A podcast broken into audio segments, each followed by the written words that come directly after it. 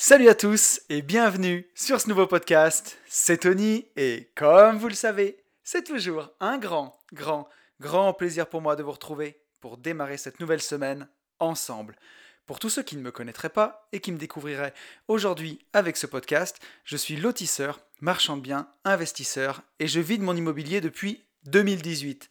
J'ai écrit un livre qui s'appelle Riche de liberté, dans lequel je vous explique comment réussir à atteindre votre indépendance financière grâce à la division foncière, en faisant des divisions de terrain.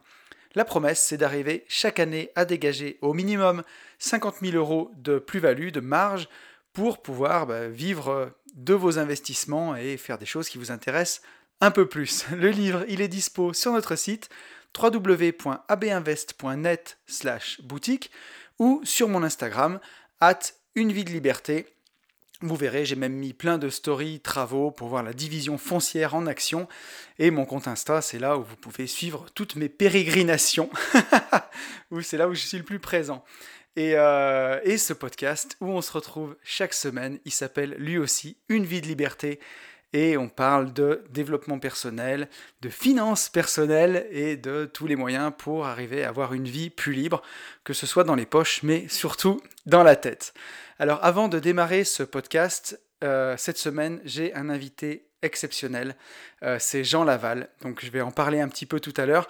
Pour tous les gens qui tomberaient sur ce podcast, qui voudraient, qui voudraient aller directement à l'interview de Jean, à l'entretien qu'on a eu tous les deux, vous pouvez avancer vers 12 13 minutes de podcast. Voilà, et pour tous les autres, on va faire comme on fait euh, à chaque semaine. On va revenir sur le podcast de la semaine précédente. Voilà, ceci est, dit et devait être dit. Donc, euh, on va reprendre le cours du podcast. Je voudrais faire un grand merci à tous les gens qui m'ont mis un petit message, euh, voilà, ou un petit mot suite au podcast de la semaine dernière. Vous êtes nombreux. Un grand merci à David, Adriane, Jérôme, Yann, Fabienne, Alexandre, Cindy, Sonia, Olivier, Delphine, Claudine, Anthony, Vincent, Nicolas, Aurélie, Pauline, Marine, Romain, Michael, Manu, Nicolas, Alex, Sébastien, Will et Maxime. Un grand merci à vous tous. je ne sais pas jusqu'à quand je vais continuer de le faire. Mais là, vous étiez nombreux cette semaine. Euh, donc un grand, grand merci à vous euh, qui, euh, voilà, qui me suivez, qui faites vivre ce podcast.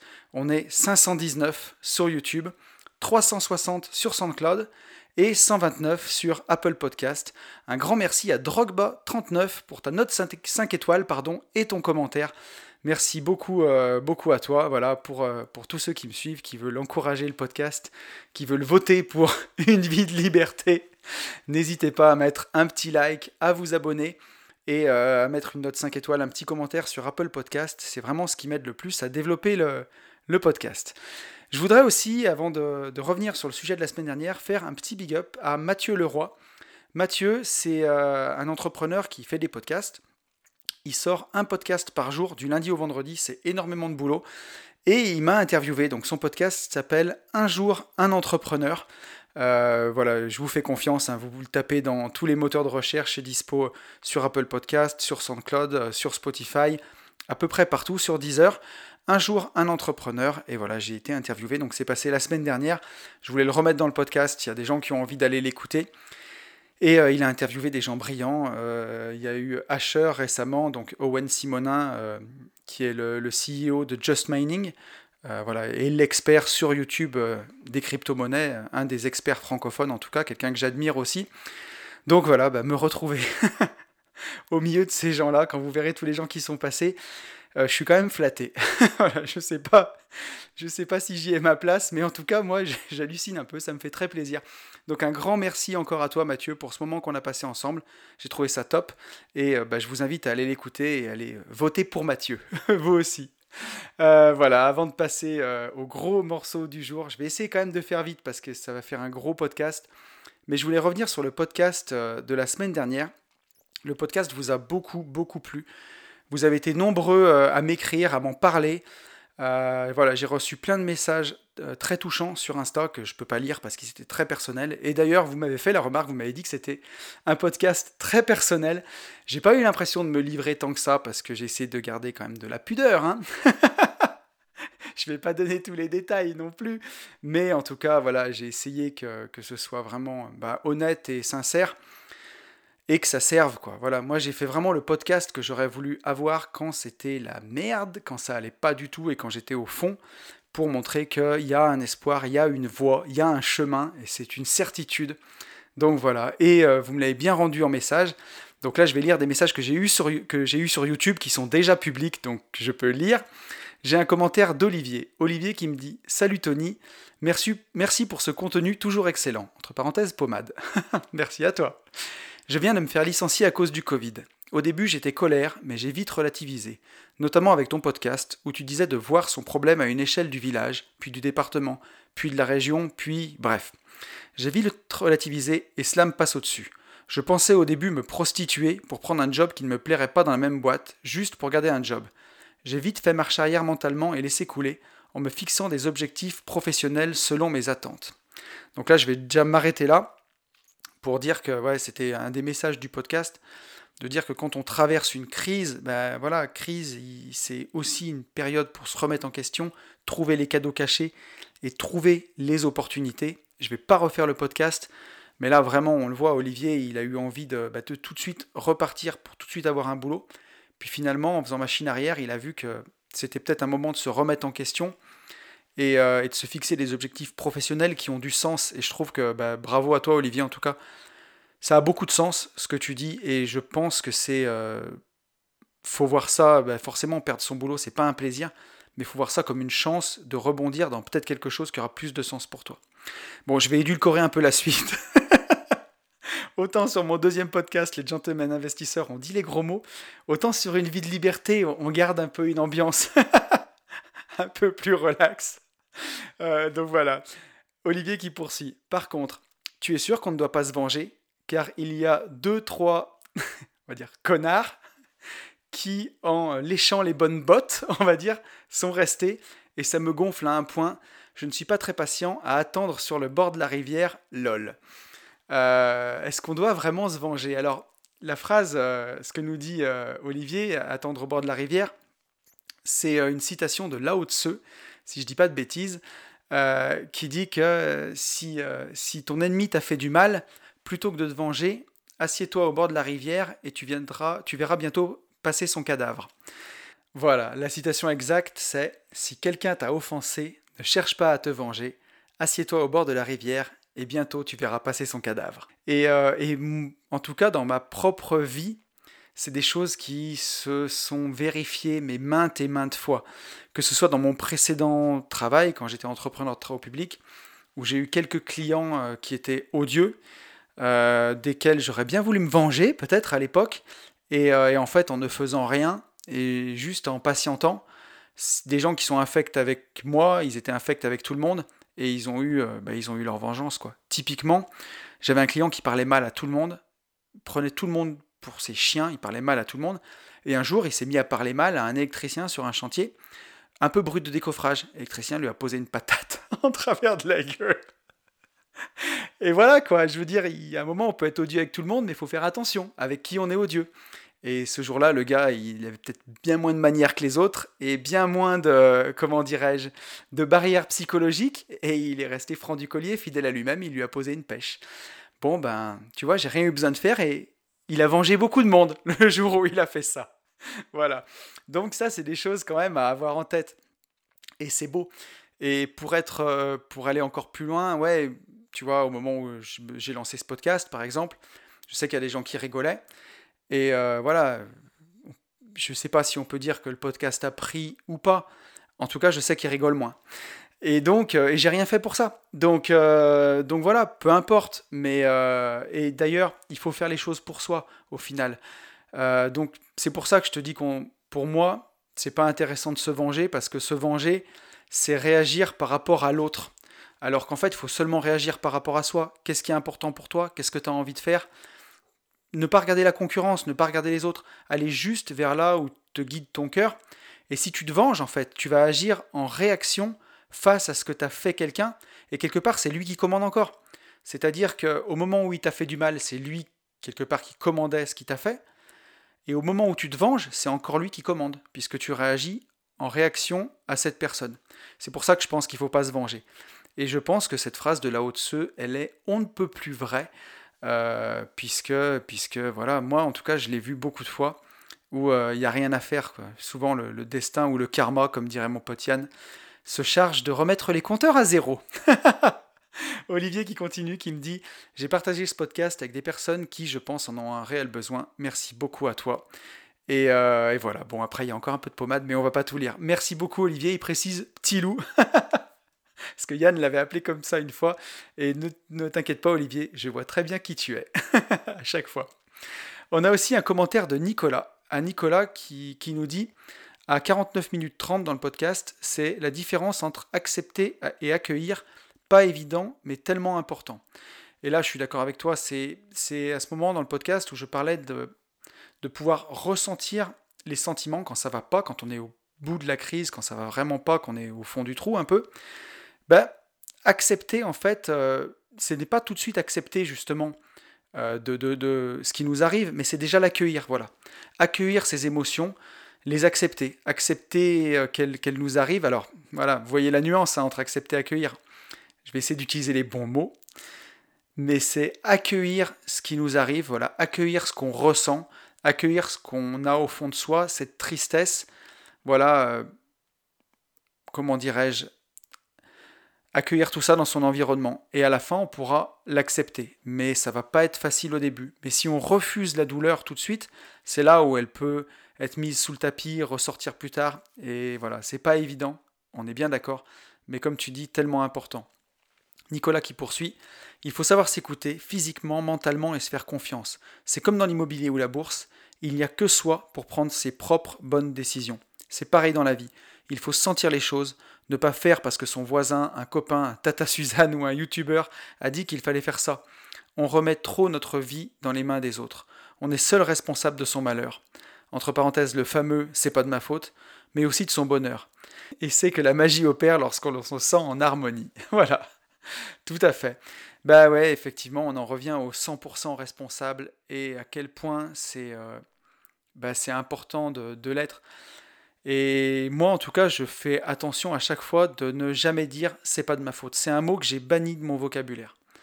Euh, et je pense que c'est vraiment, vraiment bien. Même si je me fais rentrer dedans en voiture, forcément que techniquement, c'est pas de ma faute. Mais ça sert à rien de blâmer le ciel ou de. Voilà, bah j'étais là, j'ai pris ma voiture ce jour-là, ça m'arrive, c'est tout. On va faire un constat et puis voilà.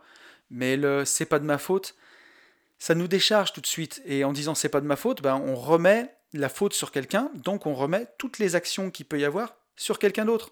En pensant que c'est pas de notre faute parce qu'on a un mauvais boulot, c'est pas de notre faute parce qu'on a pris un mauvais conjoint, c'est pas de notre faute parce que parce que on a des locataires de merde dans notre immeuble. Ben voilà, on n'est pas dans l'action. C'est pas de notre faute, donc on n'a pas à agir. Alors que quand on part du principe que je suis 100% responsable de mon job de merde, je suis 100% responsable de partager ma vie avec quelqu'un qui ne me mérite pas, je suis 100% responsable des locataires que j'ai choisis ou euh, de l'immeuble que j'ai acheté dans lequel il y avait déjà ces locataires-là, ben on peut agir, on a la main. Et ça, c'est hyper, hyper important. Mais vous le savez tous. Écoutez, je pense qu'on a fait le tour sur le podcast de la semaine dernière. On va attaquer le, ben, le gros sujet du jour. Euh, c'est euh, voilà l'entretien que j'ai eu avec, euh, Jean Laval. Donc Jean Laval, c'est quelqu'un que j'ai découvert en 2017 sur sa chaîne YouTube. À l'époque, il n'y avait pas beaucoup de monde, il y avait, je crois, 17 000 personnes quand je l'ai découvert, fin 2017. Et derrière, bah, il a eu énormément de succès. Aujourd'hui, il a plus de 300 000 personnes sur YouTube qui le suivent. Jean, c'est l'enseignant de méditation numéro 1 en France. Il a une chaîne YouTube où il parle beaucoup de développement personnel, il parle aussi ben, de, liberté, un peu financière, de, quitter la rat race aussi. Euh, c'est hyper intéressant. Moi, à l'époque où j'étais pas très très bien dans mon job, la dernière année, avant que je quitte la rat race justement en 2018, il m'a accompagné ben, tout au long de mon année grâce à ses vidéos, parce qu'il sortait une vidéo par jour. Donc chaque fois que je montais dans ma voiture à 5h du matin, ben, je regardais une petite vidéo de Jean, la vidéo qu'il avait fait la veille. Euh, et, c'était hyper inspirant. C'est quelqu'un qui m'a beaucoup aidé. Euh, il nous a fait, euh, voilà, on a passé, on a fait un super entretien. Vous allez voir, très inspirant. Il y a vraiment des pépites. Jean, c'est quelqu'un d'authentique et, voilà, c'est un modèle de réussite. Il est parti de zéro et il a créé vraiment toute une entreprise, tout un écosystème autour de sa passion. Donc c'est hyper intéressant. Il a aussi fait un excellent livre qui s'appelle L'Encyclopédie du Bonheur. Et voilà, écoutez, je ne peux pas bien en dire plus. Je vous laisse en compagnie de Jean et je vous retrouve à la fin du podcast. Donc comme je vous le disais euh, dans l'introduction de ce podcast, cette semaine j'ai la chance de, recevoir un invité qui m'a énormément inspiré, qui me fait l'honneur d'une interview et ça me fait extrêmement plaisir. Euh, cette personne c'est Jean Laval. Comment tu vas Jean? Très bien Anthony, euh, ton introduction m'a fait sourire. Alors on ne le voit pas parce qu'on est dans un podcast, mais je souris en tout cas. Je vais très bien. bon, top. Ouais, bah écoute, j'ai été en tout cas très flatté euh, que, que, tu acceptes. Ça me, ça me fait très plaisir parce que mes auditeurs fidèles du podcast connaissent un peu mon histoire maintenant. Mais il y a quelques années, euh, j'étais englué dans ma rat race, comme on dit, euh, très mmh malheureux. Et j'ai découvert ta chaîne en 2017. Et, et dans ces moments-là, c'est une chaîne qui m'a qui m'a énormément aidé euh, voilà, qui m'a donné un petit peu d'espoir et tout ça, qui m'a aidé dans les moments difficiles. Donc, tu euh m'as découvert euh, plus ou moins au début 2017. J'ai dû commencer. Ouais, ouais. Je crois. Je crois que quand je t'ai découvert, je veux pas dire de bêtises, mais sur YouTube, tu avais 17 000 abonnés, je crois, quand je m'y suis mis. Et après, c'est vite monté. Il y a une montée ah très, très, rapide. de, je suis passé de 10 000 personnes qui me suivaient à 80 000 en, en 4 mois, quelque chose comme ça. De, c'était à partir de janvier 2018 à. Ouais. Et là, c'est parti, quoi. C'est à partir du moment donné où j'ai commencé euh, à, m'y mettre à fond, à le faire tous les jours, à le faire d'une manière plus stratégique, à réfléchir à ce que je fais. Et, euh, et le fait de le faire tous les jours, c'est ça qui a décollé, quoi.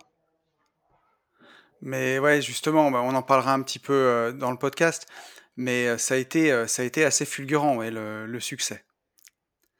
Ouais, ben, je pense que ça, c'est vachement basé sur le fait que bah, déjà, je me prenais pas la tête, je me prends toujours pas la tête, mais euh, que c'était très naturel, euh, il n'y a pas de, pas de coupage. Alors, principalement sur YouTube, parce que s'il y a des gens qui vont voir ce que je fais, sur Facebook, il y a des coupages, parce que du coup, il euh, faut que ce soit plus court. Mais voilà, le cœur de ce que je fais, c'est sans coupage, c'est de l'impro, et c'est juste des bonnes vibes, sans, sans se prendre la tête. Quoi. Et je pense que les gens en ont besoin mais, de pas se prendre la tête. Mais c'est sûr, et on, on, on ressent vraiment beaucoup l'authenticité euh, et, ça c'est important. C'est comme ça qu'on connecte vraiment avec les gens aussi. Mmh. Entièrement d'accord. Quand on est nous-mêmes et quand on se sent aussi accepté d'être nous-mêmes. C'est un autre point qu'on n'entend pas assez parler, je trouve. Euh, dans le développement personnel en général, on dit sois toi-même. Ouais. Soi-même, c'est bien, euh, c'est essentiel, parce que ça, ça dépend uniquement de toi. Mais il y a aussi un autre aspect qu'on ne parle pas, c'est est-ce qu'on a l'impression que l'autre nous autorise à être soi? Et ça, c'est important parce que ça définit un petit peu euh, est-ce qu'on s'autorise à être avec cette personne ou pas après par la suite? Parce qu'on peut être soi-même, je peux être moi-même euh, entouré de personnes, mais ces personnes, j'ai pas l'impression qu'elles m'acceptent. Du coup, pourquoi je devrais rester à, à côté d'elles quoi? Donc cette notion d'authenticité et d'acceptation, elle va dans les deux sens. Ouais, comme tu dis. Moi, je sais que, tu vois, le, pour le podcast que je fais, celui Une vie de liberté, celui sur lequel on est aujourd'hui, mmh euh, je parle tout seul pendant une heure, quoi. Tu vois, et les gens m'écoutent et je mets beaucoup de moi dans ce podcast, de ma vie, du perso. Et le fait de sentir que les gens valident et apprécient, bah, ça fait du bien parce que, ouais, t'es es authentique, t'es toi-même et tu sens que t'es validé là-dedans aussi. Ouais.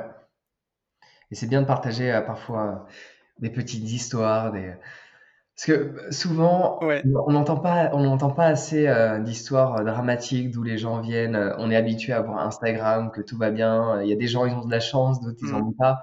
Mais au final, on réalise pas que ceux qui ont soi-disant cette chance, c'est eux qui l'ont créée. La plupart d'entre eux, ils l'ont pas hérité. La plupart d'entre eux, ils ont passé par des moments difficiles. Ils ont dû peut-être plus travailler que la moyenne pour en arriver là et, et, enfin atteindre cette liberté. Et comme tu le dis, quitter la, la rat race, courir dans tous les sens tout le temps. Quoi.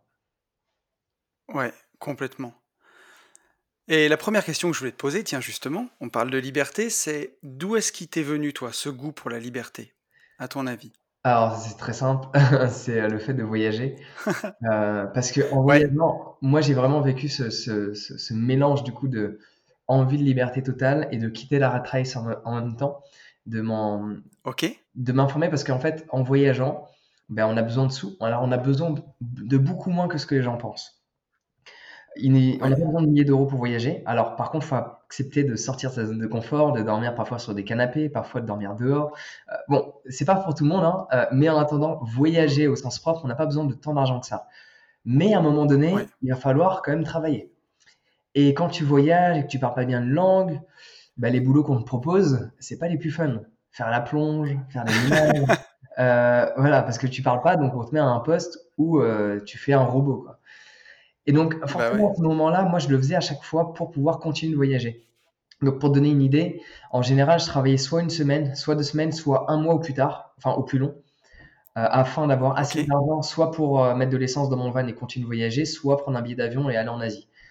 Et à un moment donné, j'en avais marre en fait de cette routine de, ok, ben pendant une semaine ou un mois, je fais quelque chose que j'aime pas, pour pouvoir après euh, aller faire quelque chose que j'aime. Je me suis dit, il y a bien une solution pour faire ce que tu aimes, tout le temps. et, euh, et c'est là que l'idée est, venue et que. Euh, alors au début, je me suis lancé sans savoir où j'allais. Hein. Pour être honnête, euh, il y avait des gens qui apparemment gagnaient leur vie en faisant des vidéos.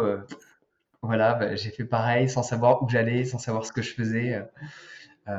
et puis. C'était vraiment la question que, que j'allais te poser. Tu vois, c'est quand tu as commencé, tu t'es dit, il y a des gens pour qui ça marche, je vais essayer et on verra bien, tout simplement. C'est exactement ça, je me suis lancé sans savoir. En fait, il y avait cette phrase que je connaissais. Alors, j'ai toujours aimé les citations. J'ai plein de citations dans ma tête. Alors, parfois, je les modifie parce que quand on a plein, à un moment donné, euh, tu commences à les mixer.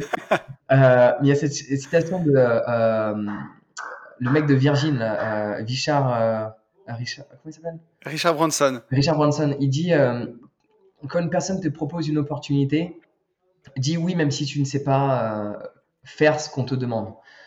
Et en fait, c'est ça. C'est que moi, j'ai vu une opportunité dans le sens de pouvoir voyager et faire quelque chose qui est en accord avec mes valeurs. Donc, ne pas faire un boulot que juste pour l'argent et, voyager. Parce qu'à un moment donné, je me suis intéressé au commerce international.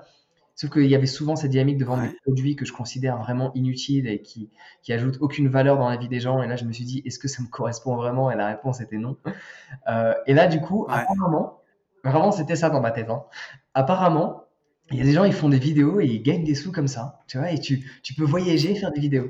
bon, euh, sauf que la réalité a été la suivante. Euh, un an plus tard, j'avais euh, que des revenus de la pub et je gagnais un dollar par jour.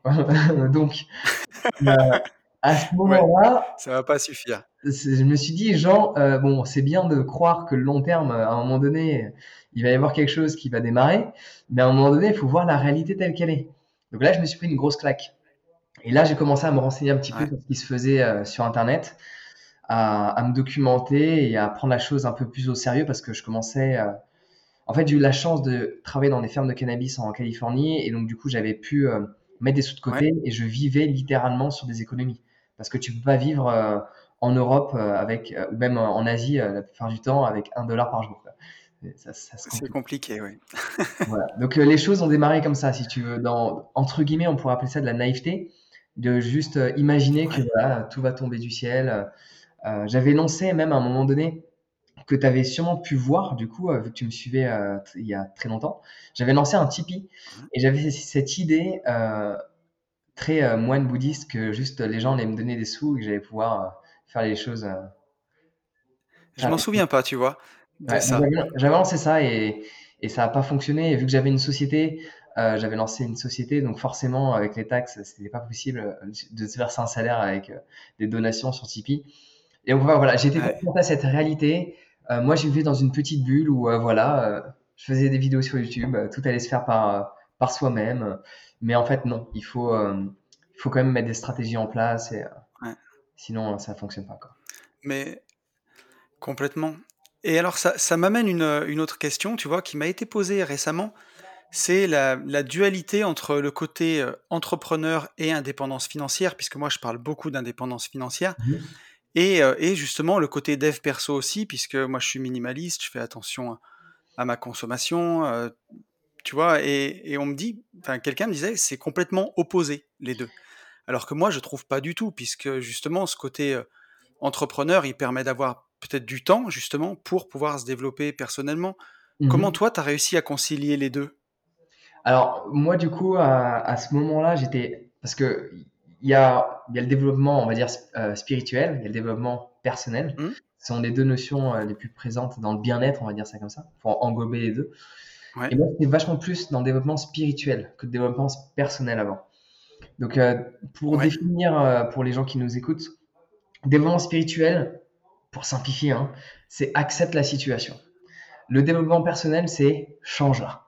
Donc bien sûr, il y a des variantes à rajouter. Moi, la variante que j'aime bien mettre, c'est si tu ne peux pas changer une situation, accepte-la. Donc ça, c'est le développement spirituel. Faire en sorte de lâcher prise, d'accepter. Il y a le développement personnel, c'est quand tu peux changer quelque chose, bouge-toi les fesses et change la situation. Donc, moi, dès, dès, le début, j'ai aimé ces deux notions. Et euh, il y a quelque chose dans la spiritualité qui est contre-intuitif, enfin, qui ne va pas du tout avec, euh, avec le cœur même de la spiritualité. C'est-à-dire, le cœur même de la spiritualité, c'est l'acceptation, l'union. C'est la notion la plus euh, universelle de la spiritualité, l'union de toute chose, l'acceptation de toute chose. Et les gens, souvent, qui sont dans la spiritualité, chose qui était mon cas à l'époque, j'étais dans le rejet du système et euh, de l'argent. Et c'est pour ça que j'ai été dans une merde à un moment donné assez profonde. Euh, voilà, donc j'étais dans ce rejet-là. Et c'est un jour où j'ai commencé à comprendre que c'est pas en rejetant que les choses s'arrangent.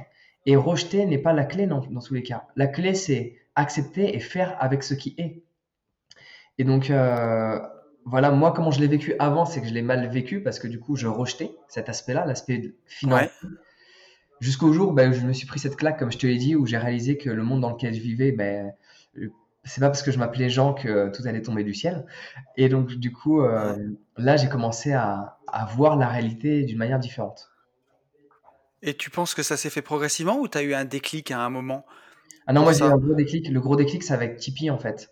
Euh, j'avais vraiment l'idée utopiste, euh, mais vraiment, enfin, j'en ai la boule au ventre de rien que dire penser, parce que j'y pense plus à ce genre de trucs. Euh, mais vraiment, non, il faut être honnête, j'avais l'idée utopiste que, enfin, je voulais déjà créer des formations, ok? Parce que, par exemple, la méditation, il y a, y a personne qui forme les gens à méditer. Les gens, ils trouvent des méditations guidées, mais une méditation guidée ne t'apprend pas à méditer. Tu as une application, tu appuies, le mm. mec il parle, tu te relaxes, c'est bien, ça détend, il n'y a rien à dire, c'est bien, mais tu n'apprends pas à contrôler ton mental, tu n'apprends pas à switcher tes pensées. Donc j'avais vraiment déjà cette envie de, de former les gens et j'avais cette idée utopiste de me dire, voilà, les gens me donnent des sous, ceux qui peuvent donner, ils donnent, ceux qui peuvent pas donner, ils donnent pas. Et donc, du coup, ben, ça me permettra de créer des formations, de les offrir à tout le monde. Euh, sauf que bon, j'ai réalisé qu'il y avait des frais, que pour que les gens fassent des montages vidéo, etc., euh, tu as des gens qui répondent aux mails, un salarié, des freelances, ben, ça coûte des sous. Les gens, ils ont besoin de manger aussi, euh, donc faut les payer. Et, euh, et là, c'est là, à ce moment-là, je me suis pris une claque en disant que ça peut pas fonctionner comme ça que je ne peux pas, enfin, je recevais pas assez de donations pour pouvoir faire ce que j'avais envie de faire. Et là, il y a eu un gros, un gros déclic en me disant, euh, je peux pas continuer comme ça. Et, euh, Tu sais, ça me fait penser à une chose où, euh, avec mon podcast, avec Une vie de liberté, avec le temps, je me suis mis à donner un petit peu de, de coaching à côté pour des gens qui avaient besoin d'avancer. Et voilà, moi, je me disais, bah, j'ai atteint déjà l'indépendance financière. Je peux, les gens donneront ce qu'ils veulent. Et en fait, euh, il y avait des gens qui n'étaient pas du tout impliqués du coup. Ils venaient mhm. en coaching, mais comme ils donnaient ce qu'ils voulaient, ils donnaient pas grand-chose et ils s'impliquaient pas du tout et ils avançaient pas. Et le fait derrière d'avoir mis des vrais prix et, euh, un vrai cadre, bah, les gens avancent beaucoup plus parce que parce qu'ils ont payé quoi. Alors entièrement d'accord. Alors bien en plus ça on peut le voir, ce que tu viens d'exprimer, on peut le voir sur deux aspects l'aspect psychologique et l'aspect énergétique. Donc en fonction de qui nous écoute. Donc l'aspect énergétique déjà, c'est que ah. euh, il y a une histoire de Yogi Bhajan, donc c'est le master de Kundalini Yoga qui dans les années 60 euh, est arrivé aux États-Unis, etc. Et à un moment donné, il y avait des, euh, des SDF qui venaient à ses cours et donc il avait conscience que les SDF n'avaient pas d'argent. Il leur a dit par contre, il faut payer. C'est pas possible parce qu'il y a un échange énergétique. Je vous donne quelque chose. Il y a une loi fondamentale qui est la loi de l'échange. Euh, tout, tout s'échange d'ailleurs. Si on regarde la nature, quand les feuilles tombent de l'arbre, ça crée euh, de la microbiologie après dans le sol qui crée de nouvelles bah, du coup, bactéries et il y a une fermentation qui se fait. Donc il y a, y a, un échange permanent entre toutes choses. L'histoire de gratuit en fait n'existe pas. Il y a toujours un échange, un échange de reconnaissance, un échange de, euh, de financier parfois. Parfois c'est un échange de tendresse émotionnelle. Euh, il peut, mais il y a toujours un échange quelque part. Et donc, il y a cette notion énergétique où il faut absolument qu'il y ait un échange, que ça circule, d'où le fait que euh, ben, l'argent en anglais, on appelle ça, enfin, on appelle ça de plusieurs manières, mais euh, il y a un des termes qui s'appelle currency, donc current, donc il y a le courant, le fait que ce soit quelque chose qui circule. Et sur l'aspect psychologique, où ça, ça a été étudié et étudié. Euh, et moi, je recommande aux gens de faire un test. un jour, tu as un ami qui t'offre un livre. la plupart des gens ne, ne le lisent pas. Et si par contre, tu as une personne que tu admires, une personne que tu, que tu considères sur quel que soit l'aspect de la vie, et elle te dit achète ce livre, il va changer ta vie, et que ce livre coûte 100 euros, déjà, un, la personne va le lire, euh, contrairement à l'autre qui lui a été offert, qui a grande chance que si elle ne met pas déjà de la valeur sur l'auteur, elle ne le lise pas. Et en plus, bah, c'est prouvé que mm. bah, la personne va retenir plus d'informations. En d'autres termes aussi, psychologiquement, on appelle ça la proximité. Et quand on est près, en fait, de l'information, exemple, autre exemple pour illustrer ce que tu venais de dire, euh, tu vas à une conférence. Il y, a, il y, a, différents prix en général dans des conférences. Tu as ceux qui sont au fond de la salle, ceux qui sont devant. Ceux qui sont devant, bon, en général, ils ont des petits cadeaux supplémentaires, etc. Mais la différence, c'est que vu qu'ils ont un prix plus élevé, ils vont vraiment développer une écoute qui va être beaucoup plus active que la personne qui va être au fond, qui va peut-être dialoguer avec ses amis parce qu'elle a payé que 20 euros et qu'elle considère ça OK. Ouais. Donc ça, c'est vrai que c'est un impact euh, considérable. Ça, et ça a été étudié, hein. c'est pas juste nous qui, qui le disons. Il y a eu ouais, mais c'est sûr.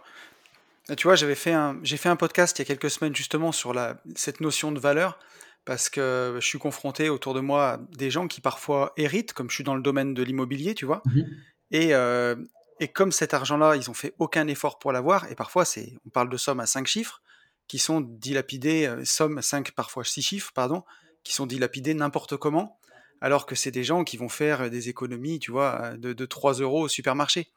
Il y a une... L'argent est perçu de façon différente parce qu'il n'y a eu aucun effort à faire pour, pour l'avoir, quoi. Ouais.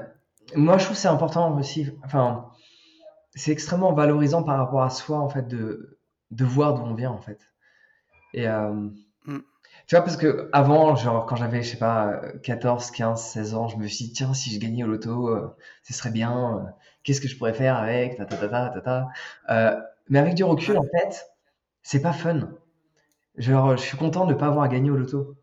Et je le dis honnêtement, mais oui. quand je vois où je suis et je vois d'où je viens, et je vois la, la difficulté qu'il a fallu, euh, les, parfois le, les, les, enfin, les, les, dizaines d'heures, ça se rapproche de la centaine d'heures à la semaine parfois. Euh, mm. C'est extrêmement valorisant et on est fier de soi plutôt que d'hériter. Alors c'est vrai que ça peut être, ça peut être cool, on peut être heureux, mais c'est pas la, c'est pas la même chose que l'on développe en soi. On développe pas déjà de la fierté. On est, et aussi, surtout, on peut aller beaucoup plus loin.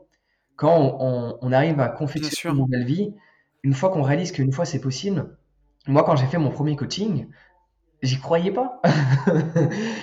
ouais. Le premier coaching que j'ai fait sur Skype, je me suis dit, mais c'est vrai ou quoi? Enfin, je me souvenais de moi avant, mais je suis là en train de faire un coaching.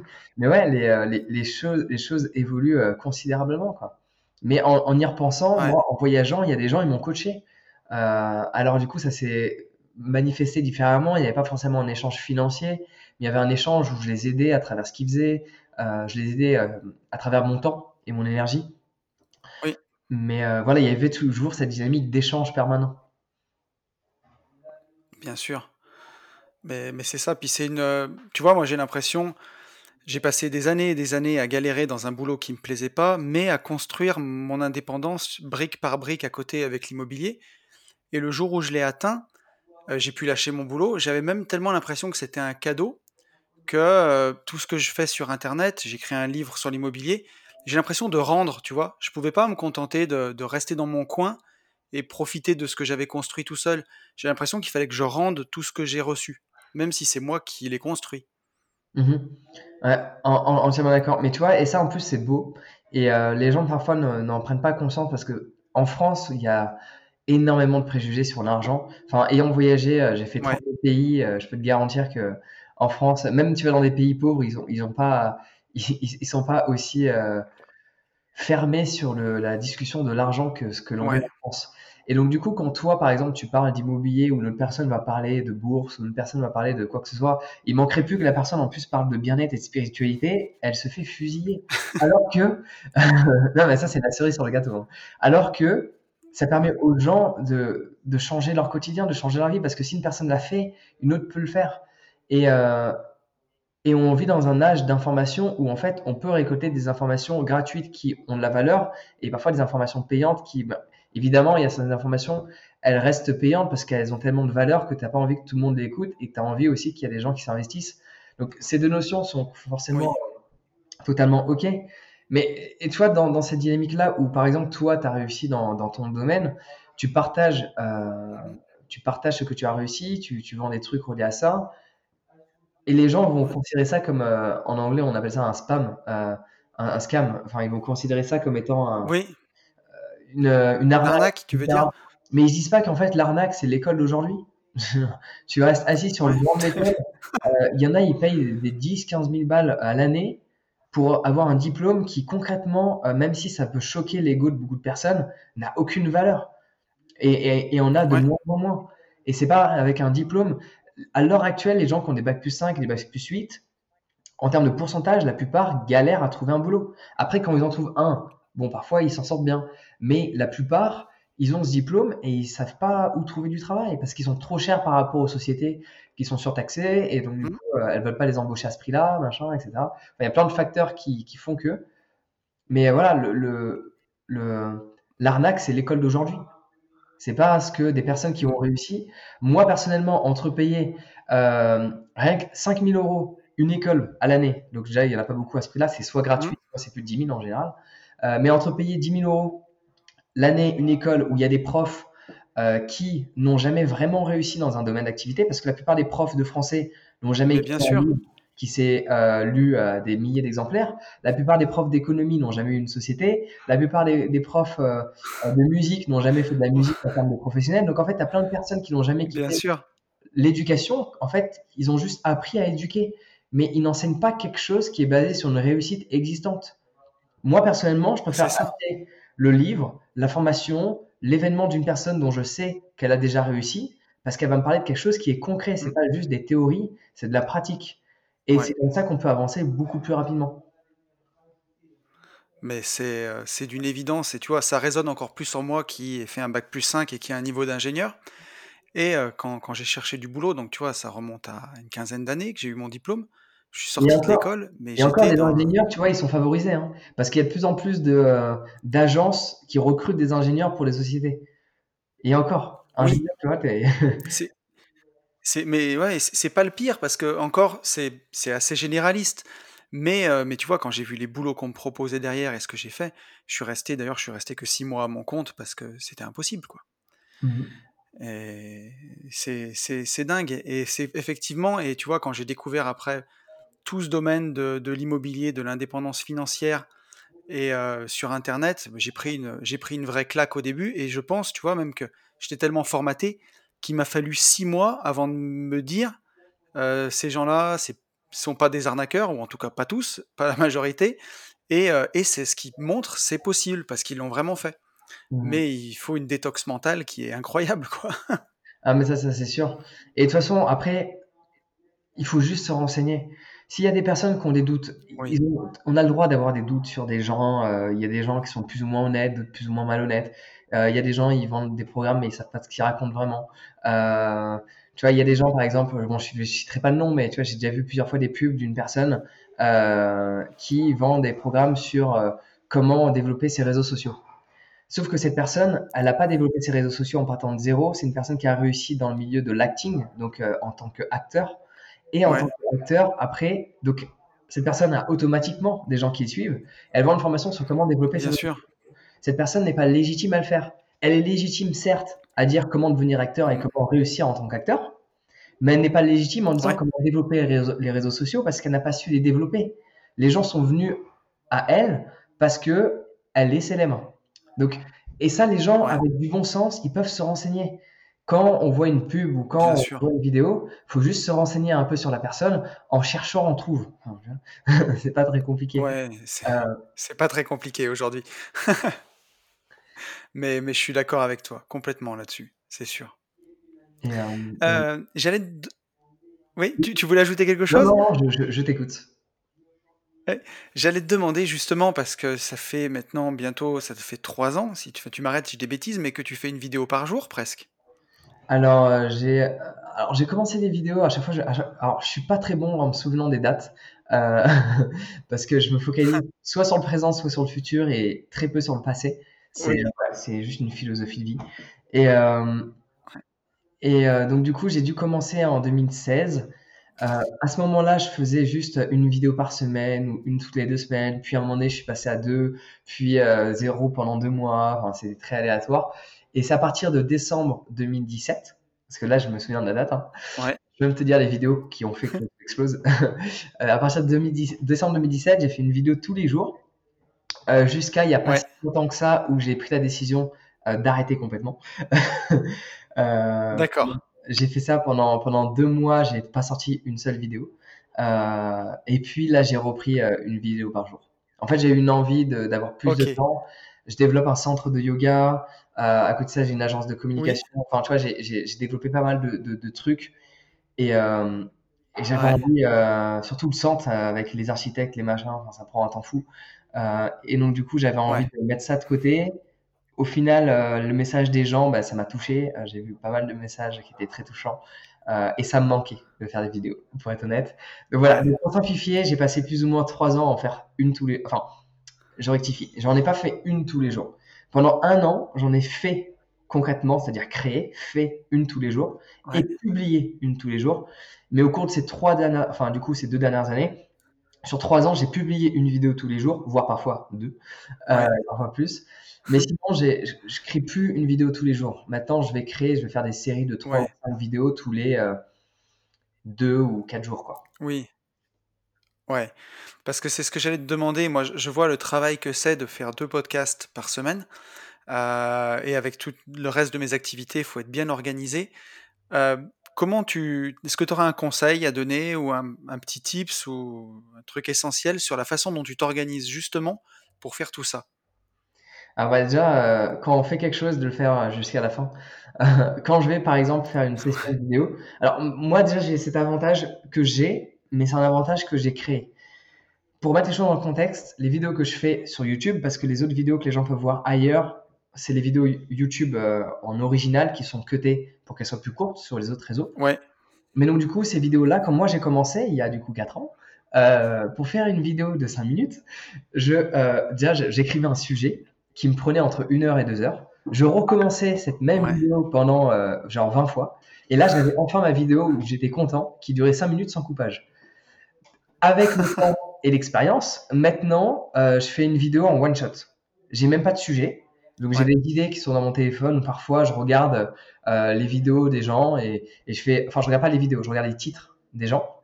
Donc je regarde comment être ceci. je regarde ce que les gens font, ce que, ce que les gens font, pardon. Et je, je, fais glisser, là, je vois un titre et ça m'inspire. Et là, je fais la vidéo. Et là, je fais une vidéo en one shot de 10 minutes. Mais pour en arriver là, il y a eu euh, beaucoup, beaucoup, beaucoup de travail avant. Mais donc, du coup, maintenant, je gagne un temps fou. Et pareil, en, frais, bah, ça me revient moins cher parce que mon monteur, bah, il n'y a pas de cutage sur ces vidéos-là. Et donc, sinon, pour répondre à ta question au niveau de l'organisation, bah, déjà, quand je vais me faire une session de vidéo, je décide d'en faire par exemple 3 ou 5. Entre ces moments-là, je ne vais pas checker mon téléphone je vais pas faire une pause.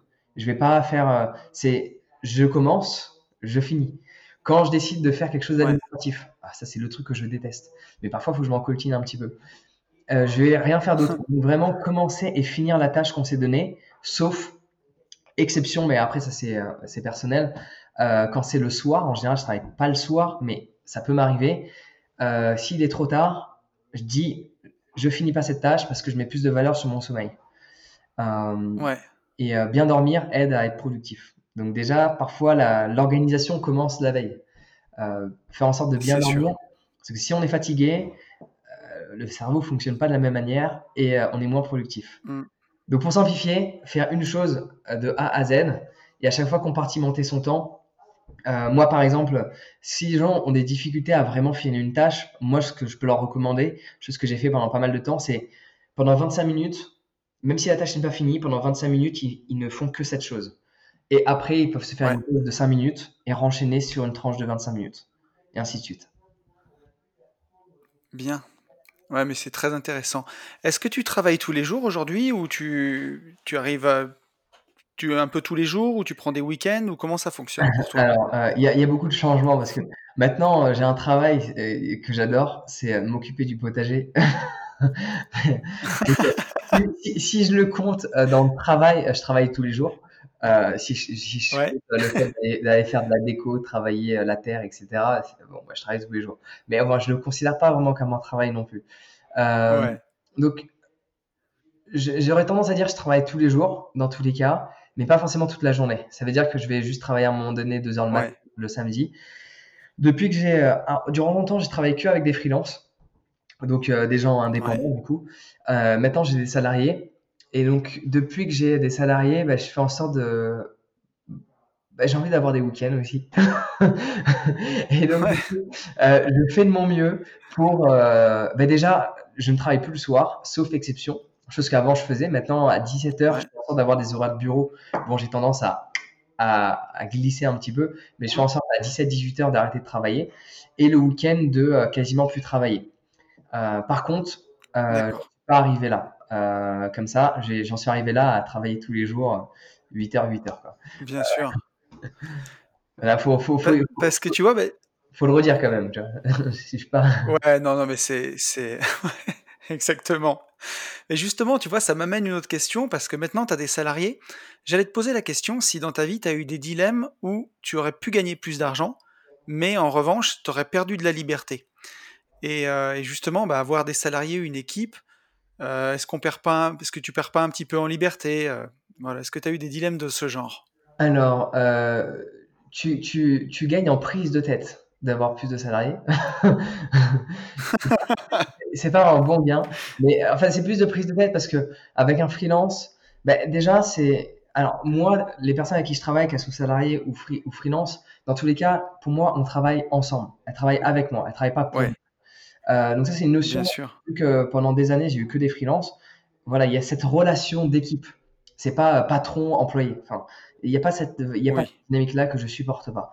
Donc, sauf que euh, au niveau administratif, un salarié c'est beaucoup plus prise de tête qu'un freelance. Un freelance, ça va pas, bon, c'est fini, euh, papier. Voilà. Avec un salarié, c'est beaucoup plus complexe. euh, ouais. après, honnêtement, cette notion de perte de liberté avec des salariés, elle est plus psychologique qu'autre chose. Et, et, encore, en fait, ça dépend de comment les choses s'organisent. Alors moi, j'ai pas de bureau, donc, euh, mes salariés travaillent à distance, en télétravail, euh, hors Covid également. euh, donc, à partir du moment où les gens sont vraiment autonomes et tout se passe bien, il n'y a pas de prise de tête. Oui. Ses horaires, etc. Et un freelance, c'est pareil, sauf que lui, le freelance, euh, bah, Damien, par exemple, lui, il travaille euh, même tard le soir, alors que l'employé ne va pas travailler tard le soir. Donc, la seule perte de liberté qu'on pourrait voir, c'est s'il n'y avait pas cette relation de confiance avec des salariés et que je devais absolument être là à 9 h du matin euh, chose qui n'est pas le cas. Je peux très bien, euh, en général, commencer tôt. Hein. Quand je travaille le matin, j'aime bien commencer à 8h30. Euh, mais sinon, je peux très bien, ça m'arrive quand je vais à Paris, je me couche plus tard. Voilà. Bon, je commence plus à 10, 11 heures. et donc, du coup, voilà, j'ai pas besoin d'être là à l'heure à fliquer les gens parce qu'il y a eu une relation de confiance. Donc, à partir du moment où il y a la relation de confiance, on n'est pas dans cette perte de liberté. Donc, c'est plus psychologique, je dirais, parce que vraiment, on peut avoir cette sensation et aussi euh, dans un manque d'organisation et de gestion d'équipe. Ouais, tout à fait. Ouais, là-dessus, euh, je, je, suis d'accord avec toi. Et euh, une, autre, une, une, autre question qui me, qui me vient aussi là, c'est est-ce que pour toi, en tout cas, et est-ce que tu penses aussi pour les autres, la liberté, elle passe obligatoirement par l'entrepreneuriat, où, où on peut être libre en étant salarié alors, pour moi, tu vois, on peut clairement être libre en étant salarié. Alors, vu que tu parles d'indépendance financière, déjà, il y a, il y a des stats que les gens faudrait qu'ils assimilent. Euh, il y a eu beaucoup plus de millionnaires en étant salariés au cours de ces dernières années que d'entrepreneurs. Il faut juste regarder les, les, les premiers salariés de, de, Google, de Facebook, euh, d'Uber, euh, d'Airbnb, euh, enfin voilà, toutes les startups d'aujourd'hui. Alors certes, là je parle du coup d'un domaine spécifique, mais euh, il y a eu beaucoup plus de millionnaires en étant salariés que d'entrepreneurs. Par contre, par contre, mm. faut préciser aussi, euh, ces personnes-là étaient là au début et étaient très souvent sous-payés euh, quand ils ont commencé à mm. travailler, parce qu'ils travaillaient pour des startups qui n'avaient pas forcément beaucoup de sous. Et en fait, on les a payés non pas en salaire, mais en equity, donc en, en, en, en actions, etc. Oui. Qui ne valaient rien jusqu'au jour où ça valait beaucoup. Donc, euh, déjà, cette liberté financière à travers des, des, des, des, nombres, enfin, à travers une valeur monétaire, euh, déjà, c'est prouvé que depuis l'ère du numérique, parce qu'avant, ce n'était pas forcément le cas, il y, en avait, mais les exemples étaient très faibles quand même. Hein. Euh, mais depuis l'ère du numérique, à partir du moment où une personne accepte d'être salariée et de travailler pour une société qui peut avoir un fort potentiel de se développer et de, de changer l'économie, cette personne en tant que salarié peut gagner beaucoup plus que n'importe quel entrepreneur. Après, voilà, c'est un, c'est un domaine spécifique. Hein. mais sinon, je pense qu'on peut avoir cette liberté en étant salarié. Voilà, moi par exemple, mes salariés, vu qu'il y a eu une relation, alors, déjà, ils ont été freelance avant. donc, ça fait peut-être la différence. Euh, mais il y a une relation de confiance qui s'est euh, qui s'est développée euh, au cours des années. Et donc forcément, si Marilyn elle me dit ouais j'ai envie de commencer à 10h aujourd'hui, bah, je lui dis bah, commence à 10h. il n'y a, y a, pas de négociation. bien sûr. Il n'y a pas de négociation. Parce que je sais que les horaires sont faits. C'est même pas une question d'horaire. Je sais que les tâches sont effectuées, elles sont bien effectuées et qu'elle elle aime ce qu'elle fait, etc., etc. Donc oui, mais ça dépend de soi et ça dépend aussi dans quelle entreprise on travaille. C'est une évidence. Et cette dynamique de liberté en tant que salarié, je pense, alors je ne peux pas m'appuyer sur quoi que ce soit, mais je pense sincèrement qu'il y a beaucoup plus de chances de l'avoir en travaillant dans une petite structure que dans une grosse.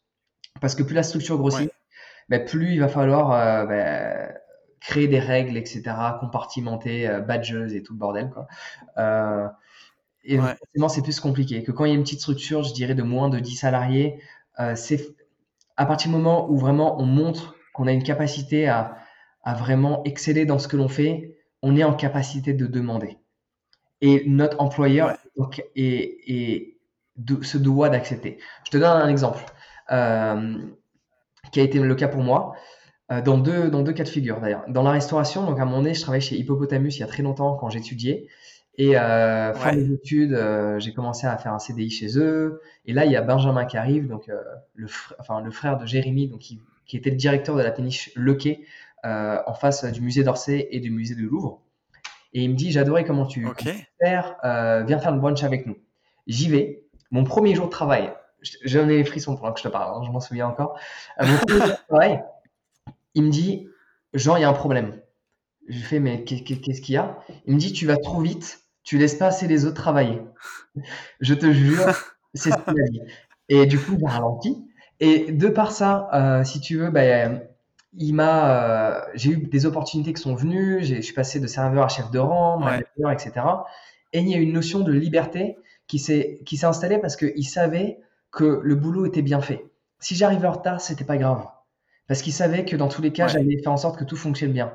Autre scénario, dans une entreprise un peu plus grande, j'ai travaillé, euh, euh, j'ai fait en tant que salarié des, du fundraising, donc ce qu'on appelle les gens qui t'arrêtent dans la rue pour signer pour une ONG, sais, qui te font coucou pour la Croix-Rouge. D'accord. donc ça, je l'ai fait en Australie en premier lieu, et après je l'ai fait en France. Ouais. Et en France, bon, concrètement, j'ai eu les meilleurs résultats de France depuis 10 ans avec Médecins sans frontières. Donc ça, c'est aussi basé sur le fait que ça fait 10 ans, plus de 10 ans que je donne à Médecins sans frontières. Donc, euh, donc quand tu crois en quelque chose, tu as plus tendance à le vendre. Quand tu crois pas en quelque chose, regarde, j'ai fait le même travail avec la Croix-Rouge, euh, ça n'a pas C'est sûr. Parce qu'ils sont subventionnés, quand tu es dans des conflits, même si c'est une branche séparée qui est subventionnée, moi ça me dérange. Parce que je me dis qu'en final, elle va pas être impartiale dans un conflit. Bon, ça c'est juste euh, personnel, mais mmh. Médecins sans frontières, ils refusent des millions d'euros à l'Europe. Pourquoi? Parce qu'ils veulent être vraiment impartial dans des conflits. Et donc, du coup, moi, j'aime vraiment cet assaut. Et du coup, en travaillant au nom, donc pas directement avec Médecins sans frontières, mais via des sociétés qui travaillent pour elles, euh, pour récupérer des fonds, j'arrivais littéralement parfois deux heures en retard. Et je demandais à ma manageuse de partir deux heures plus tôt. Et elle me disait oui. Pourquoi? Bah, Parce que mes résultats étaient supérieurs à n'importe qui de l'équipe. Donc, la liberté en tant que salarié, je suis sûr à 100%, de par mes expériences, de par l'expérience de mes salariés, à partir du moment où on est performant, on est en capacité de demander. Et cette demande ne peut être refusée. Donc oui, on peut avoir... Mais je... Ouais, j'en suis convaincu, tu vois. Pour les gens qui nous écoutent, j'ajouterais deux choses. C'est que euh, le statut de salarié, quand on veut réussir dans l'immobilier, en tout cas moi là où j'ai fait mes armes, bah, pour avoir des crédits, c'est bien d'avoir un CDI quand même, donc c'est plus facile quand on est salarié, mmh beaucoup plus. Et moi qui étais entrepreneur de, travaux publics pendant, pendant 12 ans, euh, et qui travaillait 70 heures par semaine, voilà, quand on ramenait le salaire euh, à l'heure, ça faisait pas grand-chose. Et j'étais vraiment entrepreneur, mais pourtant tellement loin d'être libre, vraiment. Mmh bien moins libre que, certains de mes salariés qui faisaient un métier qu'ils adoraient et dans lequel ils s'éclataient, quoi. Ah mais ça, je suis, entièrement d'accord avec toi. Et tu vois, cette notion de, on quitte un, en anglais, ils disent, you have to quit your 9 to 5. Tu vois, tu, quittes ton 9h, 5h, 9h, 17h. Mais ils oublient de préciser une grosse parenthèse, un gros astérix. C'est qu'en général, quand tu quittes ton 9h, 17h, euh, c'est pas pour faire moins. En général, alors peut-être par la suite, ou quelques années. C'est sûr. Euh, mais sinon, au début, euh, tu le quittes pour faire un 8-8. Exactement. Si tu envie que ça fonctionne. Donc, voilà, il faut que les gens en prennent conscience. Et moi, pour être honnête avec toi, hein, dès que je dois gérer la TVA et tous les, toutes les factures que je dois donner au comptable ou, ou à la fin de l'année, quand il y a un bilan et il manque des factures et que je dois passer plusieurs heures à trouver ces putains de factures, littéralement, j'ai envie d'être salarié. À ce moment-là, je te le dis, hein, à ce moment-là, je me dis, qu'est-ce que ce serait bien de pas gérer tout ça, quoi? De pas avoir de responsabilité parce que quand on augmente au sein de cette société, euh, quand on est patron, ben, la responsabilité qu'on a, c'est plus la nôtre. On a, on a notre responsabilité, mais on a celle des gens qu'on aide à se nourrir les freelances qu'on paye, les salariés qu'on paye, ben ces gens-là, ils ont des familles à nourrir souvent. Euh, moi, par exemple, là, Damien, il a un second gosse qui arrive là, euh, le 15, c'est la date, tu vois. Euh, voilà, quand tu travailles avec cette personne-là, si toi, ça fonctionne moins bien ce que tu fais, tu vas impacter des gens que tu aimes, avec lesquels tu travailles depuis X nombre d'années, et ça peut les mettre dans une situation difficile. Donc, ta responsabilité en tant qu'individu grandit au-delà de toi, au-delà de ta responsabilité aussi. Ah, mais c'est une certitude. Et, euh, et, pour ce que tu disais tout à l'heure, je pense qu'il y a aussi le fait de, moi aujourd'hui, maintenant que je fais quelque chose que j'aime, tous les jours je fais ce que j'aime, ben, quand il arrive la compta, justement, la TVA et ce dont tu parlais, et que je dois y passer une matinée de temps en temps, il n'y a tellement pas de valeur ajoutée dans ce que je fais que c'est ça que je déteste le plus en fait, d'avoir l'impression de faire quelque chose qui n'a aucune valeur ajoutée. Mmh ça c'est difficile. Ouais, entièrement d'accord, parce que c'est des trucs... Euh, Enfin, moi, dans ma tête, euh, concrètement, je me dis, comment je fais pour l'automatiser ce truc? Avoir un robot qui, aille chercher mes factures. Parce qu'il faudrait avoir un, ça. ouais, et qui aille demander automatiquement aux sociétés qui ne me les ont pas envoyées parce qu'ils ont mal fait leur boulot. Ouais, c'est c'est exactement ça. Euh, alors, j'ai encore quelques, quelques petites questions, justement. Je voulais, euh, pour, pour terminer sur un peu sur la liberté, savoir le moment de ta vie où tu as eu un déclic, où tu t'es, tu t'es senti le plus libre euh, si, si, je peux te donner, tu vois, une petite, un petit exemple pour, euh, pour t'aiguiller. Euh, moi, quand quelques mois avant de pouvoir quitter mon travail, je suis parti en voyage en Inde en moto. J'ai fait le, tout le Ladakh en moto. Mmh et il y a eu un moment où un soir, on s'est garé et on allait dormir dans ce qui peut s'apparenter à une toute petite auberge, tu vois. Et j'avais que mon sac à dos. Et c'est là où, je sais pas, il y a eu comme un moment magique, il y avait le soleil qui se couchait, et je me suis dit, en fait, tu n'as besoin de rien pour être heureux, tu es vraiment libre. Et j'ai toujours ce sentiment, tu vois, et quand ça va pas, je repense à ce moment-là en me disant, en fait, tu n'as besoin de rien pour être heureux, tu es libre. Et ça me fait du bien. Et je voulais savoir si toi, dans ta vie, tu as un moment qui ressemble un peu à ça, dont tu te souviens? Alors, je m'en souviens dès que tu m'as posé la question. et c'est marrant, ah, cool. que ton exemple est très euh, euh, similaire au mien, tu vas voir. Donc euh, forcément, ah. forcément. du coup, mon moment de plus grande liberté, quand je l'ai eu, bah, j'avais pas grand chose. j'avais encore quelques sous, je devais avoir peut-être 1000, 1500 sur mon compte. j'avais un van. Bon, j'avais beaucoup de, valeur dans les instruments de musique. J'avais trois NPN, j'avais une sono. je faisais de la musique pour vivre à ce moment-là. Et à ce moment-là, c'était fun. Parce que je suis passé dans une phase où faire de la musique dans la rue, c'était pas fun parce qu'il fallait vraiment que j'ai des sous pour manger. Euh, mais avant que j'en arrive là, il y avait une période qui a duré euh, presque sept mois, qui était juste magique. Et donc du coup, euh, oui, le moment où je me le plus libre, j'étais à Byron Bay, donc sur la côte est de l'Australie, à Wategos Beach. Donc c'est une plage qui n'existe plus tel que je que, tel que je l'ai vécu parce que maintenant euh, le parking est payant, il est limité à deux heures, alors qu'avant on pouvait passer 24 sur 24 là-bas, euh, en face de la plage, enfin les pieds dans le Donc les choses changent à travers le tourisme d'ailleurs. Donc euh, ceux qui nous écoutent, ne faites pas la même erreur que moi. Si vous découvrez un lieu magique, ne le partagez pas. Parce que j'ai confiance que je suis non mais j'ai confiance, tu vois, je suis responsable de lieux qui ont pu disparaître, genre paille, j'en ai parlé. Euh, Pai, c'était un magnifique village d'hippies. Maintenant, tu as des camions chinois. Euh, Bali, Ubud, j'en ai parlé parce que j'ai vécu là-bas euh, principalement au cours de ces quatre dernières années. maintenant, bon, du coup, moi, j'influence pas les, Chinois ni les Russes, mais du coup, à, à Ubud, tu as plein de Russes. Et en fait, ça, ça, dénote cet aspect de culture qui change. Et les changements au niveau de l'infrastructure aussi changent et c'est dramatique. Enfin bref, pour, pour revenir sur ce que je disais, le moment magique, bah, j'étais dans mon van, je faisais de la musique et je regardais bah, à Wategos Beach, en fait, t'as des dauphins qui sautent dans les vagues avec les surfeurs. Ah, et, j'étais là. Et j'étais là et je me sentais euh, extrêmement libre. Et pour être honnête, je n'ai jamais ressenti à nouveau ce moment complet de liberté. Euh, et ce moment-là, je l'ai ressenti. Euh, j'avais vraiment pas grand-chose. j'avais un peu plus de 1000 euros sur mon compte. J'avais mon van qui, qui, avait une valeur de 8000 dollars australiens. Et peut-être, j'avais des instruments de musique, donc j'avais plus de 5000 euros d'instruments. Euh, mais voilà, c'était ce qui me permettait de gagner euh, mon manger, quoi. Donc je pouvais pas les vendre. Euh, Bien sûr. Et et c'était ce moment, ce moment était magique. Après, j'ai ressenti d'autres moments de liberté, mais en fait, avoir une société ou plusieurs du coup engage tellement de responsabilités et que je pense qu'il y a un stade dans lequel je ne suis pas où on peut arriver où il y a une automatisation complète, soit par des machines, soit par des êtres humains, mmh. euh, où euh, le truc tourne et on n'a plus besoin de s'en préoccuper. Euh. Alors je pourrais le faire, mais voilà, ça c'est quelque chose que j'ai envie de partager aussi aux gens, c'est que cette notion de liberté financière, on peut l'atteindre, mais forcément la barre devient toujours plus haut. Parce que quand je vois le, ce que je dépense en bouffe chaque mois, je dépense plus en bouffe chaque mois que ce que je dépensais avant dans le mois tout court, avec logement et autres. Donc, euh, au final, je pourrais, moi, je pourrais littéralement euh, tout arrêter, euh, tout arrêter et plus travailler. Mon style de vie va devoir changer. C'est ça le truc. C'est qu'il faudrait toujours un revenu qui peut tomber, etc. Cela n'empêche que mon style de vie va devoir changer.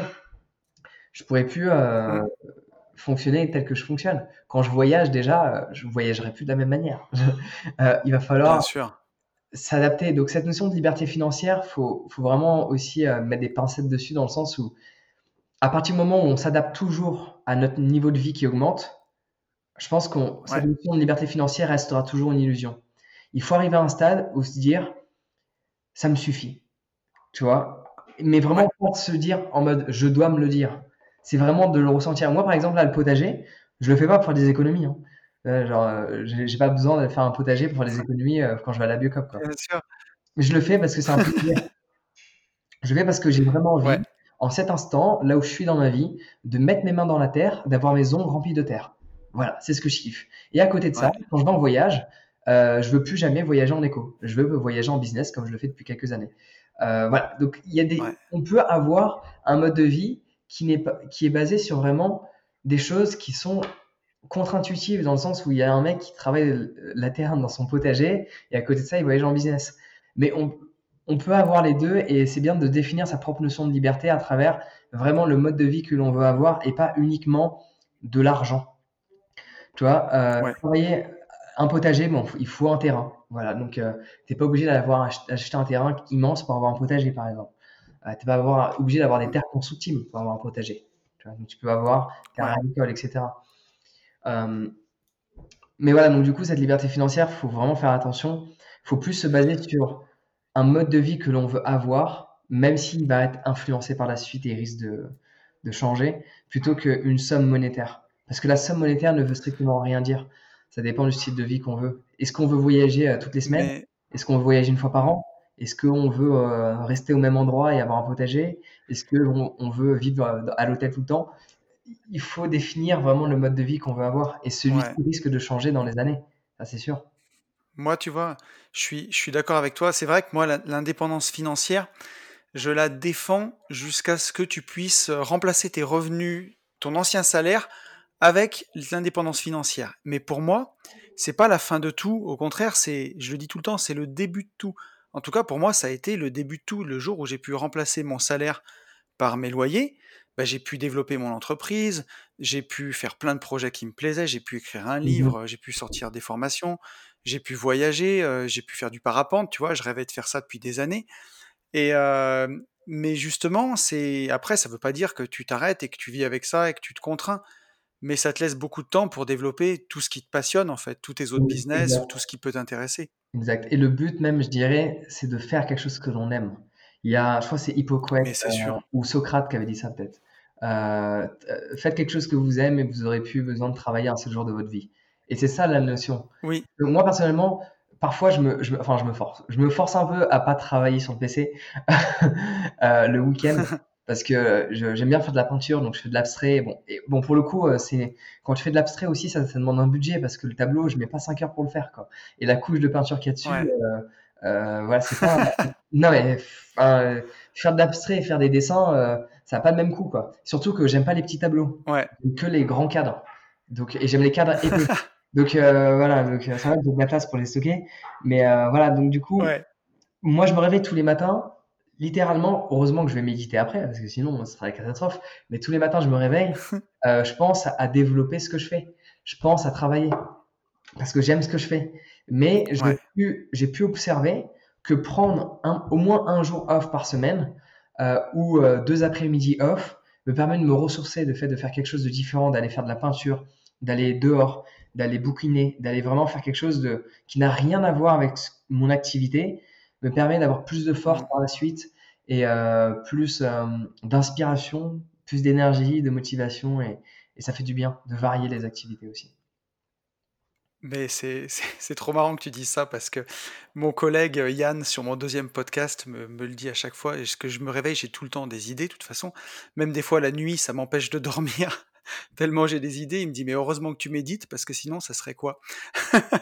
Ah Ça serait infernal. Infernal quoi.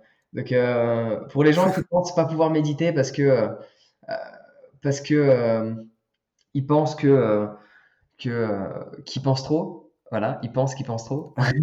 ils, peuvent, ils peuvent se dire justement ça aide grandement. Ouais, mais complètement.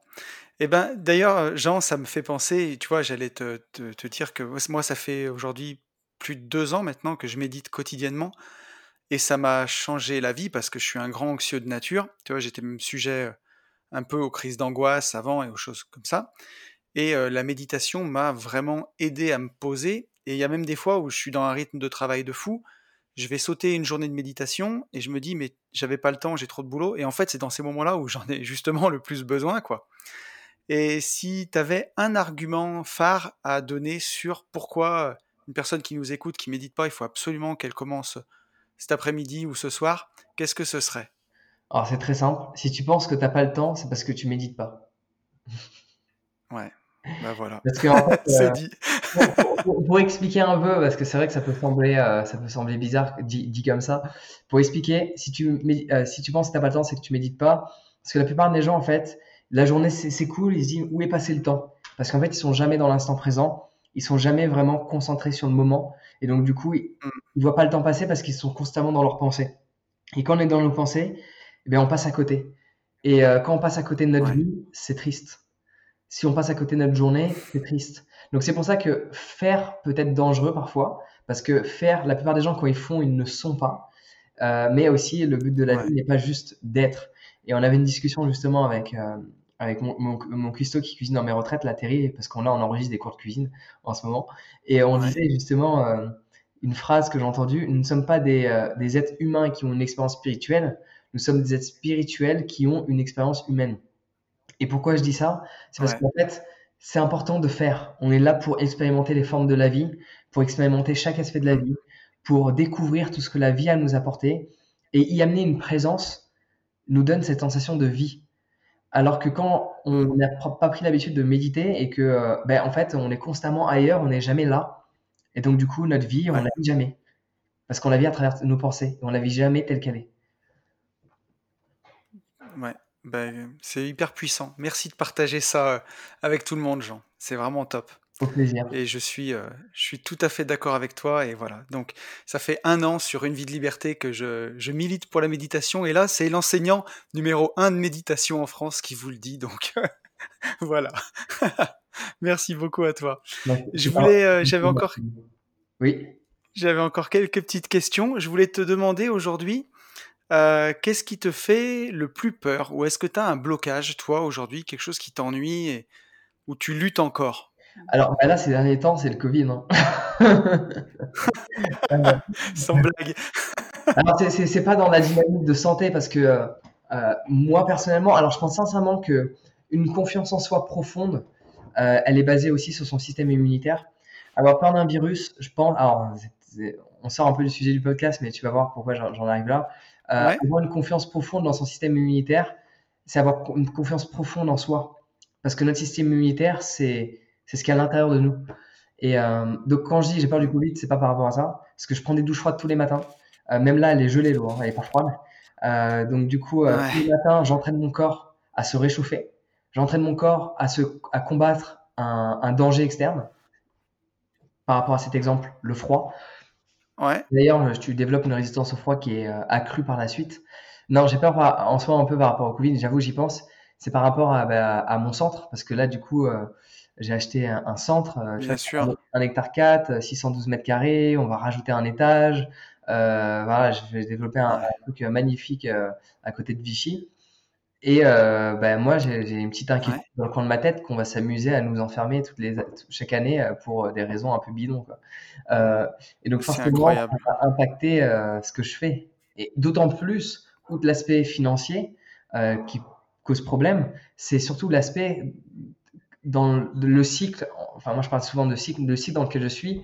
Moi, ces derniers temps, j'ai vraiment, enfin, je suis plus du tout dans, dans tout ce qui est électronique j'aime le contact physique, j'aime faire des événements physiques, j'ai qu'une envie, tout le temps des événements physiques. Et là, il y a ce, ce, truc euh, qui, qui, nous arrive en 2020. Et, euh, mm. et j'espère me tromper, mais j'ai la sensation qu'on va nous sortir à chaque fois un prétexte chaque année pour euh, nous, nous mettre entre quatre murs pendant X semaines ou X mois à chaque fois, sous prétexte que.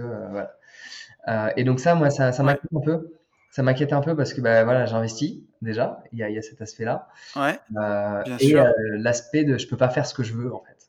Euh, mais sinon, après, en termes de peur, en termes de peur, euh, alors je vais pas envie de te dire que j'en ai pas, parce que j'en ai sûrement. Bien sûr.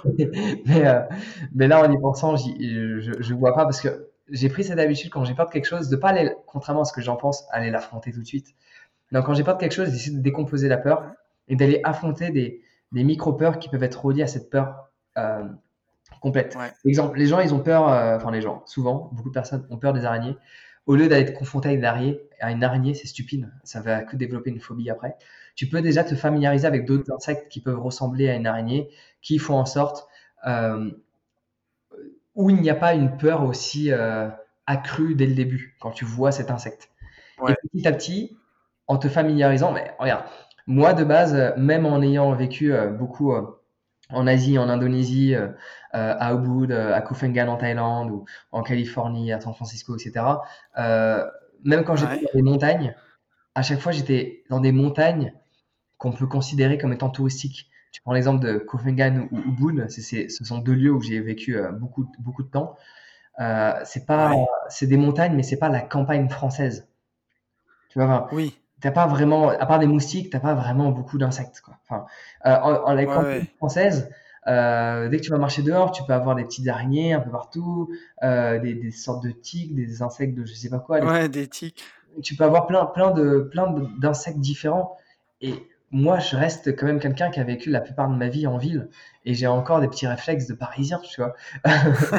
Euh, mais, mais voilà, je m'y habitue je m'y habitue, progressivement à chaque fois.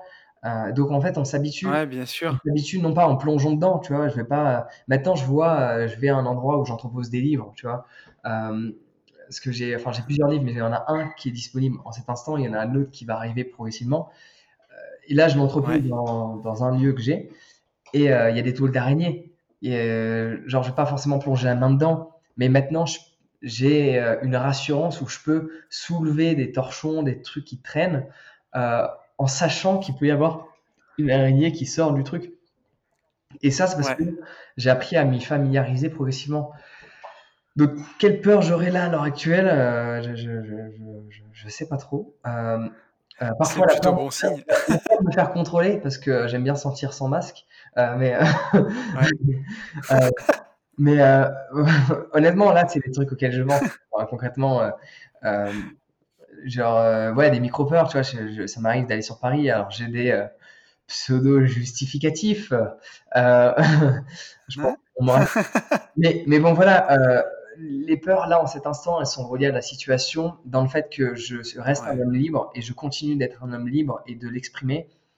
Et forcément, je, je, je me mets dans des situations où euh, je pourrais avoir des problèmes en exprimant cette liberté, surtout en ce moment, en 2020. Euh, mais sinon, ces peurs-là de l'instant, euh, je vois pas trop de quoi j'ai peur pour On a, on a un peu le même problème en cette période, parce que j'avoue que je ne suis pas un très bon petit soldat. Mais bon, c'est une autre histoire. bah, c'est J'avais... une liberté aussi, hein. C'est une grosse notion de liberté. Comment?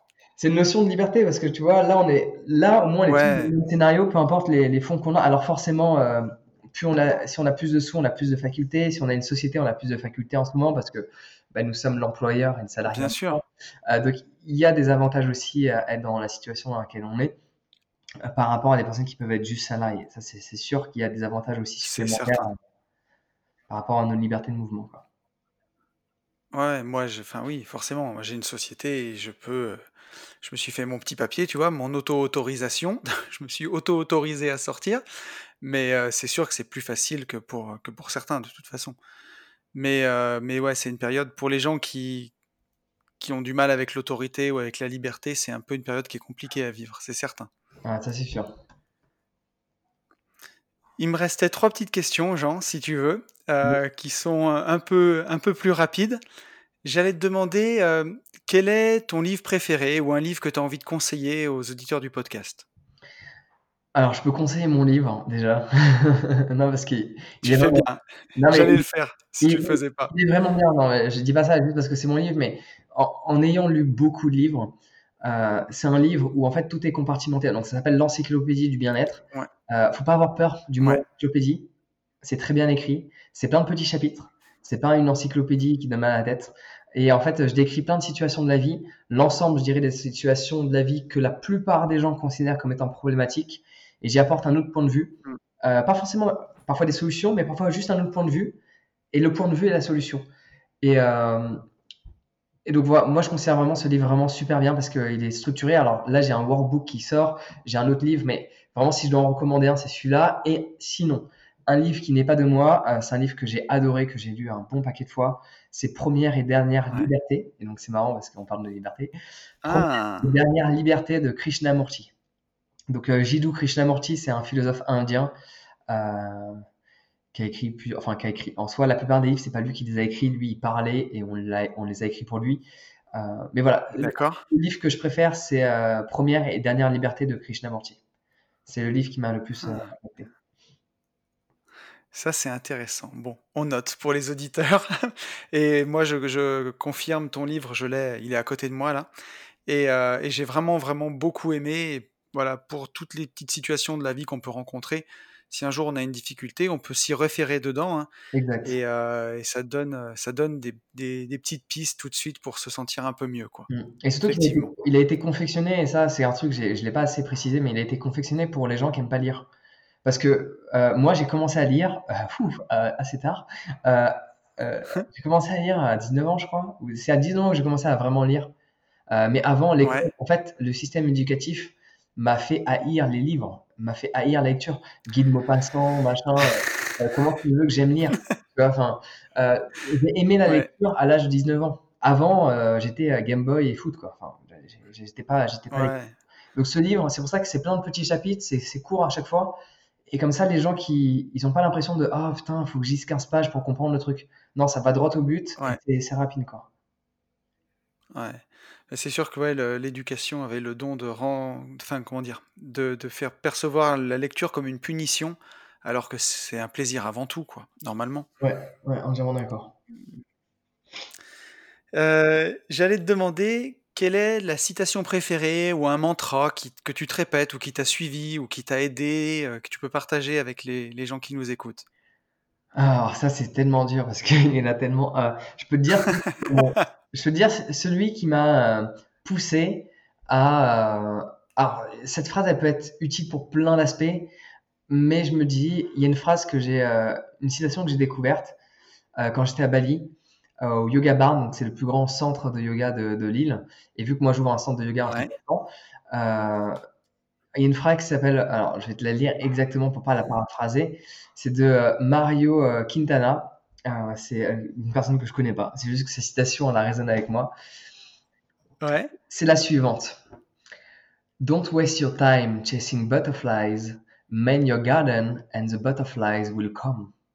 Donc ça signifie euh, ne, Ah perds, oui.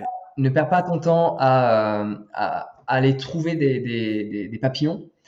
Euh, Ouais. Occupe-toi de ton jardin et les papillons viendront. C'est tellement beau et tellement puissant. Donc ça, c'est une phrase qui, euh, qui, qui me berce euh, euh, depuis euh, pas, pas mal de temps, de- depuis, je dirais, Ouais. janvier 2020. Ou... Ah ouais, l'année est passée tellement vite. Donc du coup, ouais. Parce qu'en janvier, je suis rentré en France le 24 janvier. Donc j'étais à Bali durant l'hiver. Donc ouais, c'est ça. Depuis janvier, Ouais. j'ai cette phrase qui, que, que j'adore. Euh, parce que euh, souvent, on c'est veut vrai à que, l'extérieur alors qu'on a juste besoin de faire des choses à l'intérieur. Et euh, ça, bien sûr, à l'extérieur, ben, en fait, ça, ça exprime un, un petit peu ça. Quoi. et ça peut marcher pour tout, hein. que ce soit des, des relations de couple, de l'argent ou n'importe quoi, euh, ça En fait, fonctionne. cette phrase fonctionne dans tous les, dans tous les scénarios de la vie, euh, dans toutes les plus belles choses qu'on veut attirer à soi. Ouais, c'est c'est top. Et j'avais une dernière question, euh, c'est s'il y a quelqu'un qui nous écoute, qui ose pas se lancer ou qui a le sentiment qui- qu'il est en train de passer à côté de sa vie de- depuis trop longtemps, quel conseil tu lui donnerais là tout de suite pour qu'il passe à l'action? La vie est plus courte que ce que tu penses. euh, c'est le moment de bouger tes fesses. Parce que le temps passe vite. Non, mais c'est vrai. Alors, il y a une phrase, alors c'est mon interprétation, parce que forcément, je suis quasiment sûr que l'interprétation des textes originaux euh, n'est pas du tout celle que j'exprime. Mais Bouddha, enfin, euh, Bouddha a exprimé euh, une phrase qui est euh, Le problème, c'est que tu penses que tu as le temps. Donc, il n'a pas, je suis Mm. quasiment sûr qu'il n'a pas exprimé dans la dynamique dont moi. Euh, il a pu s'exprimer dans le sens où les gens, bah, du coup, ne vivent pas dans le moment et donc ils pensent avoir le temps, mais en bien fait, ils ne sûr, l'ont pas parce qu'ils sont jamais dans l'instant. Mais moi, j'ai aimé l'interpréter d'une manière qu'on pense avoir le temps, mais regarde 2020. 2020, c'est l'exemple concret. Mm, Et encore, moi, j'ai voyagé. Je me dis, si t'as pas voyagé, 2020, Ouais, piouf Euh, voilà, on pense qu'on a le temps, mais au final, il- un événement, une chose, et ça passe très vite. Donc, euh, si l'avant nous écoute a des difficultés à se lancer, déjà, c'est pas grave de tomber. Ok? Lance-toi, tombe, mais juste relève-toi. Et tombe encore et relève-toi. Et à partir du moment où tu apprécies ce que tu fais, tu apprécies vraiment le processus d'apprentissage de la vie, rien ne peut t'arrêter.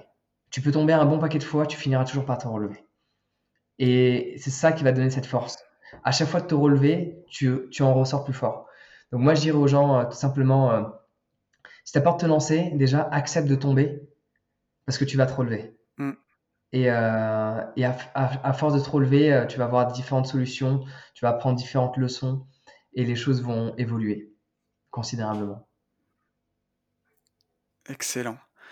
Bah, écoute, merci beaucoup à toi, euh, merci beaucoup à toi, Jean. Euh, pour, euh, pour tous nos auditeurs, où est-ce qu'ils peuvent te retrouver? Bah, je dirais sur YouTube, c'est là que tout a commencé. Ouais, mais après, où ils veulent, dans l'aval, c'est un petit peu partout. Facebook, Instagram, je suis en train de me lancer sur TikTok aussi. Ma petite sœur est tellement... Quand je vois ma petite sœur qui passe son temps sur TikTok, je me suis dit, bon allez, je vais pa- partager deux, trois trucs, ça va faire en sorte qu'elle écoute des trucs un peu plus intéressants. Euh, c'est bien. Je pense qu'il y a besoin de relever le niveau. mais, ouais, mais, euh, mais voilà, sinon, euh, sinon YouTube, c'est là que tout a commencé et il y a beaucoup de contenu intéressant et gratuit dessus. Bon, eh ben écoute, en tout cas, merci à toi infiniment, Jean, pour, pour ce moment qu'on a passé ensemble et, euh, et à très vite. Merci à toi. C'était un plaisir, merci Anthony. Et je vous retrouve. Voilà. Écoutez, j'espère que, que cette interview vous aura plu. Moi, j'ai retenu euh, une phrase que j'ai trouvée magique. C'est euh, ne passe pas ton temps à courir après les papillons. Prends soin de ton jardin et les papillons viendront tout seuls. C'est magique, voilà. À garder dans un coin de sa tête, euh, ça répond à beaucoup, beaucoup de choses dans la vie. Juste cette petite phrase. Euh, voilà, moi j'étais euh, hyper flatté, hyper heureux, hyper euh, touché de faire euh, cette rencontre avec Jean. Ça, c'était vraiment chouette, voilà. Des, bons moments dans la vie. J'espère que ça s'est senti et que vous l'avez apprécié euh, vous aussi. Voilà, écoutez, le podcast est suffisamment long, je ne vais pas continuer beaucoup plus.